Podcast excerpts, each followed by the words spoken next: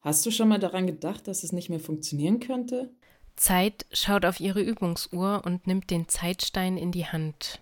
Hm, wir müssen es einfach versuchen. Und bist du dir wirklich sicher, dass ich mich wieder verwandeln soll? Ganz sicher. Mir ist es, glaube ich, nicht so egal, in welchem Körper ich stecke.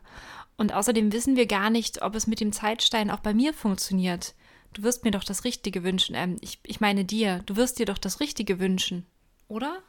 Ja, sicher, es sei denn, mein Unterbewusstsein wünscht sich irgendwas völlig anderes. Dich als Giraffe und mich als Flash oder sowas. Du als Flash? Na klar, träum weiter.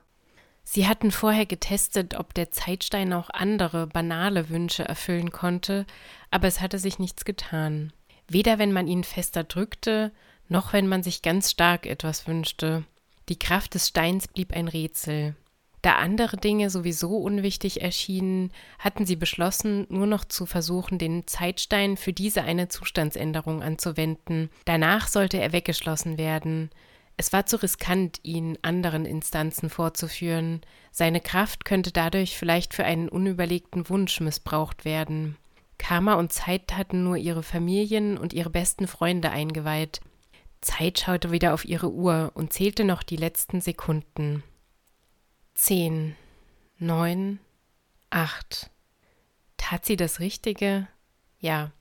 Sie liebte Karma und sie war sich sicher, dass diese sie auch liebte, nur eben in einer anderen Form. Außerdem musste es eine Bedeutung haben, dass gerade Karma ihr diesen besonderen Zeitstein geschenkt hatte. Eine andere Erklärung konnte es nicht geben. Woher hatte Karma den Zeitstein überhaupt? sieben, sechs, fünf. Sollte sie das wirklich zulassen? Ja, es ging nicht anders. Sie hatte Zeit ihre Liebe immer wieder versichert. Sie wusste genau, was Zeit für sie aufgeben wollte, und sie selbst war nun bereit dazu, ihren eigenen Platz in dieser schicksalhaften Geschichte einzunehmen. Sie hatten sich alles über ihre Beziehungen, ihre Gefühle und Gedanken erzählt, außer eine Sache, die sie als Karma lieber für sich behielt. Vier, drei, zwei.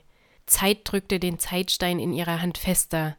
Sie hätte gerne Karmas Hand gehalten, da aber niemand wusste, welche Auswirkungen eine Berührung auf die Zustandsänderung haben würde, hatte sich Karma vorsichtig ein paar Meter von Zeit weg positioniert. Eins. Zeit blickte Karma ein letztes Mal an. Sie versuchte die Augen offen zu halten, aber wie die beiden letzten Male war das gleißende Licht zu grell, das im nächsten Augenblick das Zimmer flutete. Auch Karma schloss automatisch die Augen. Sie sah nur noch, wie Zeit auf das Bett fiel. Als wieder normales Tageslicht in den Raum drang, lag Zeit bewusstlos da. Karma war nur noch Zeuge davon, wie der letzte Überrest, Zeits langes Haar, zu verschwinden schien.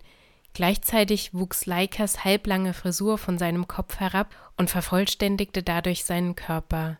Karma legte sich neben ihn, um sein Erwachen abzuwarten.